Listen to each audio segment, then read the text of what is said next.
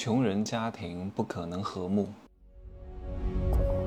没有事实，没有真相，只有认知，而认知才是无限接近真相背后的真相的唯一路径。Hello，大家好，我是真气学长哈。今天是在杭州的最后一天，中午呢抽空来录个节目，晚上直接飞回成都，到成都都十一点多了啊。这次在成都待的时间会比较长，大概二十天吧，具体时间还没有定啊。五月二十号之后，差不多又要出国一个月了。回来呢，就是办各种各样的签证，然后调养身体呀，然后捏脚啊、按摩呀、养生啊、做护理呀、拍照片啊。当然，这一次还是有很多事情的。比如说要定一下软装啊，家具家电啊，局部的硬改啊，系统柜啊，橱柜啊，因为我有一个新房要在六月份交房，一百五十多平。你说我们也没有什么不良的嗜好，对那些豪车也没有什么追求啊，然后呢，对什么奢侈品啊、包包啊、钻石啊、珠宝啊，也没有什么太大的兴趣。什么捞男捞女啊，也不可能给他们一掷千金的啊，偶尔吃点好的，给点钱也没有什么问题。但是呢，不要太过分。啊，不要狮子大开口，别真觉得唠叨就是你的本事，不是你的本事，是我对你的施舍，懂吗？那既然没有这些爱好呢，那总得有一个其他地方的宣泄口。我就是希望可以住得好一点，所以我对各种各样的五星级酒店啊，和各种什么商务舱啊这种体验的地方还是非常在意的。我是完全按照 Ritz Carlton 或者是索菲特传奇的这种顶奢五星级酒店的要求来要求的。所以还是要在软装上、电器上、什么柜子上花费一些时间和精力的。摄影工作室那儿呢还没有营业，还需要最后调整一下摄影摄像的器材，还有灯光布局的问题啊。轻医美店铺那儿呢，我还需要和店长沟通一下经营策略、方向、品相、包装以及整个用户体验流程的所有环节的设计的问题。但是最终由他来拍板和决定，我只是给予一些意见和指导啊。你既然选择了别人，你就要充分相信他。我们只做大方向的把控而已，具体的事情让他们去做，彻底的放权，不然的话会把你自己弄得很累的。各位有机会一定要看一下福布斯采访我的那个视频啊。我有一点说的非常好，赚钱永远不是目的，赚钱是达成目的的手段。最终的目的是什么？是身心灵的自由，而不是一直在事儿里面不断的赚、不断的赚钱、不断的赚钱。你赚到后来钱都没有花掉，请问你赚钱的意义在哪里？世界这么大，你也没有去看一看，对吧？钱是赚不完的。我给各位讲一个事情哈，我认识一个人，他是在小红书做 MCN 机构的，一年能赚好几千万，很厉害，算是头部的。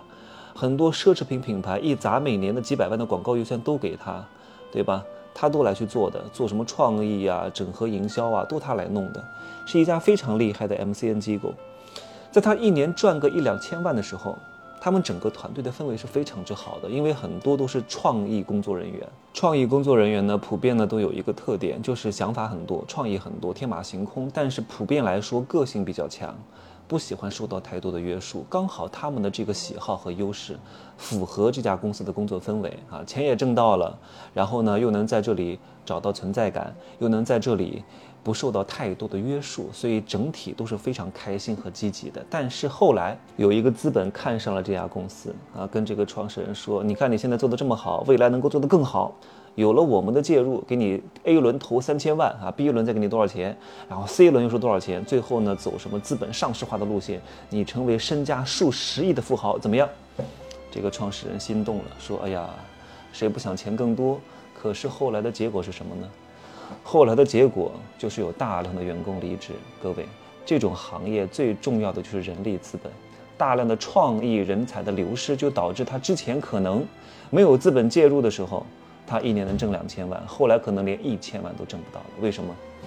因为之前整个的工作环境非常之轻松，创意人员呢能够充分的发挥他的主观能动性。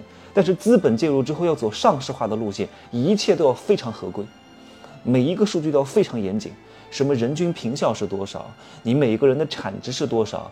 整个的 GMV 又是多少？所以很多创意人员后来都不再做创意了。天天在那做各种表格，对吧？做各种什么 Excel 表，做什么 Word 文档，然后又做这个月的业绩又是多少，这个月的人均评效又是多少，这个月又产出了多少，哇，那些人彻底是干不下去了，对吧？所以就黄了，也不算黄了吧。这个公司呢就没有之前做的这么好了，因为很多人才都流失了。这也是我常说的，人要有认知自我的能力，要有节制的能力。但是大多数人都不是这样想的，特别是成功过一次的人，哇，他觉得自己可牛逼了，我挣了两千万，我多牛逼，对吧？我要挣一个亿，我要挣十个亿。各位，你能挣到两千万也是有很大的运气成分的，不是靠你的实力的。你以为你每一次都能够延续你的运气吗？你以为每一次都会有幸运女神光顾你吗？对吧？在你想挣到一个亿的路上，有可能连两千万都挣不到，有可能还要倒赔两千万。很多企业家怎么死的？盲目扩张，盲目自信，还真以为自己怎么样了，对不对？两千万一年的净利润啊，作为一个公司来说啊，而且是这种 MCN 公司，相对来说还是轻资产。这个老板创业也就是花了十万块钱，你能挣到两千万还不满足，对吧？搞到后来还还不挣钱了。虽然说也没死吧。但是没有之前那么好了，很多人才都流失了，这就是偷鸡不成蚀把米的结果，对吧？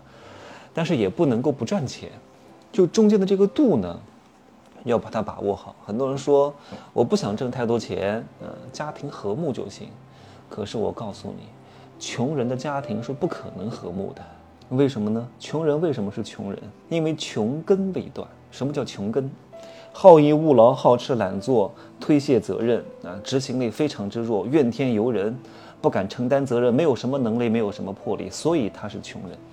那穷人就说明他没有什么太多的能力，没有什么能力就挣不到什么钱，没有什么钱呢，就没有办法在社会上赚到一些赞美和面子，没有人尊重他，所以他们非常渴望这种尊重的情绪价值，掌控一切的情绪价值，可是获得不了，怎么办呢？在家里获得。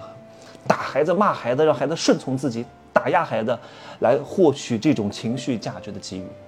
所以你看，穷人的家庭里边，哈，经常会因为一点生活的小事儿，都能够触发到他们敏感的神经，动不动就甩脸、摔筷子、拿菜刀互砍。为什么？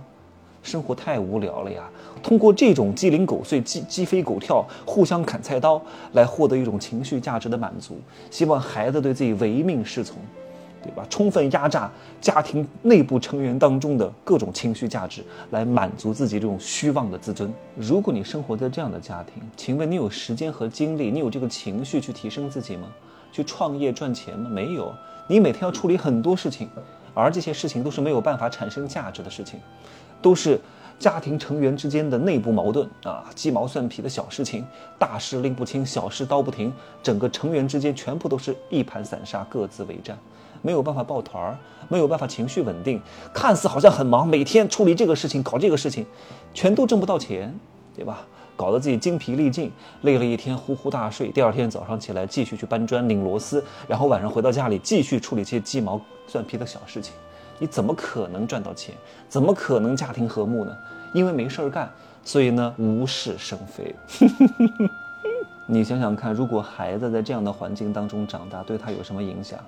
一定是以后面对社会的时候非常紧张、非常局促、非常卑躬屈膝、非常敏感，然后胆小懦弱，不可能成什么大事儿的。他必须要扒掉几层皮之后才有可能醒悟，但是醒悟的时候通常也都是三十多岁了呀，晚了呀，来不及了呀，什么都没有沉淀啊，浪费了自己大好的青春呢。青春很贵，但青春也不贵。青春可以挥霍，但是也不可以挥霍。你要看如何去衡量青春的价值，行吧？明天成都见，拜拜。